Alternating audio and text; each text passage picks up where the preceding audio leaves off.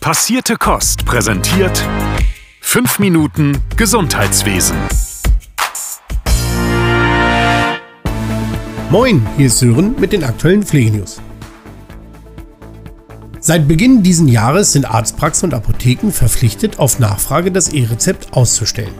Die Gematik zieht nun eine erste Bilanz. Bis zum 10. Januar wurden bereits 7 Millionen E-Rezepte erfolgreich eingelöst und die Nutzung soll wohl auch weiterhin ansteigen. Inzwischen ist das Einlösen von E-Rezepten mittels der Gesundheitskarte auch der meistgenutzte Weg, gefolgt vom ausgedruckten Rezept und der E-Rezept-App. Die Gematik verweist in diesem Zuge auf die Vorteile der Komfortsignatur. Bei dieser können E-Rezepte noch in der Sprechstunde einfach per Mausklick signiert und sofort eingelöst werden. Am Montag traf sich Bundesgesundheitsminister Karl Lauterbach mit Vertretern von Städten und Kommunen aus ganz Deutschland, um über die aktuelle Lage der Krankenhausversorgung zu diskutieren. Der Präsident des Deutschen Städte- und Gemeindebundes, Uwe Brandl, sowie der Präsident des Deutschen Landkreistages, Reinhard Sager, forderten sofortige finanzielle Hilfen vom Bund. Zu viele Krankenhäuser seien von Insolvenzen bedroht und es sei nicht gesichert, dass die aktuellen Gesetzesentwürfe zur Krankenhausreform ausreichen. Frisches Geld werde gebraucht, so Brandl, um die große Reform zu begleiten. Lauterbach hatte bei dem Treffen einen Transformationsfonds in zweistelliger Milliardenhöhe angekündigt, der für die Umsetzung der Reform bereitgestellt werden soll. Außerdem wurden die Inhalte der Reform diskutiert. Sager vom Deutschen Landkreistag bemängelte, dass die Inhalte für ihn noch nicht erkenntlich und deren Folgen schwer abschätzbar seien. Außerdem warnte er vor einer Zentralisierung der Zuständigkeiten und mahnte an, den Bundesländern ausreichend Handlungsfreiraum einzuräumen. Zu Beginn der Woche hat der Arbeitgeberverband Pflege die Deutschlandkarte Heimsterben veröffentlicht. Daraus geht hervor, dass mehr als 800 Angebote der Altenpflege im vergangenen Jahr insolvent gegangen sind oder geschlossen werden mussten. Verbandspräsident Thomas Greiner sagte, der pflegerischen Versorgung drohe in diesem Jahr der Kollaps und die Kassen und die Politik sehen der Entwicklung tatenlos zu.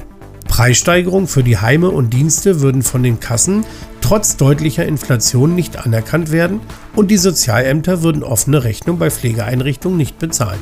Greiner forderte daher eine sofortige Generalüberholung der Pflegefinanzierung, um das Heimsterben endlich zu stoppen. Außerdem schlug der Verband einen Rechtsanspruch auf einen Pflegeplatz vor, damit sich Menschen wieder darauf verlassen können, dass man sie bei eintretender Pflegebedürftigkeit nicht im Stich lasse.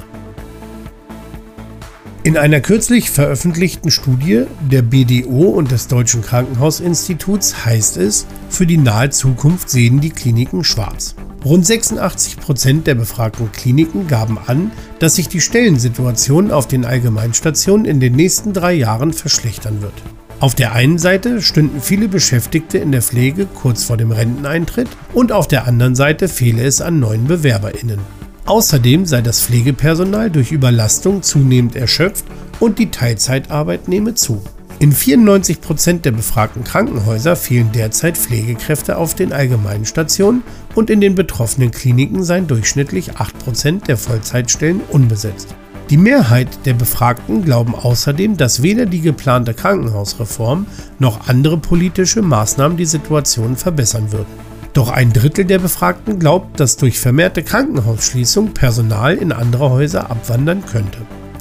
Ein weiteres Problem sei derzeit auch der Fachkräftemangel im IT-Bereich. Vor allem bei der Digitalisierung in Kliniken könnte dies zum Problem werden.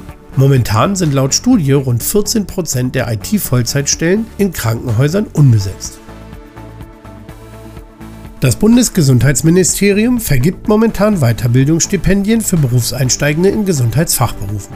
Das Ministerium teilte mit, dass insbesondere noch mehr Menschen aus der Pflege gesucht werden. Mit dem Stipendium werden über einen Zeitraum von maximal drei Jahren Kosten von bis zu 8.700 Euro für eine Weiterbildung eurer Wahl gedeckt. Diese können etwa Fachweiterbildung in der Intensivpflege, dem Wundmanagement oder der Palliativpflege sein.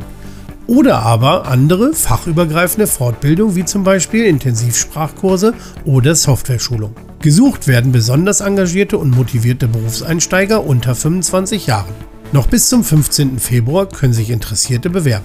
Den Link zur Bewerbung findet ihr wie immer in den Show Notes. Das war's von mir. Bis nächste Woche, euer Sören von Passierte Kost. Passierte Kost. Pflegethemen mundgerecht angereicht.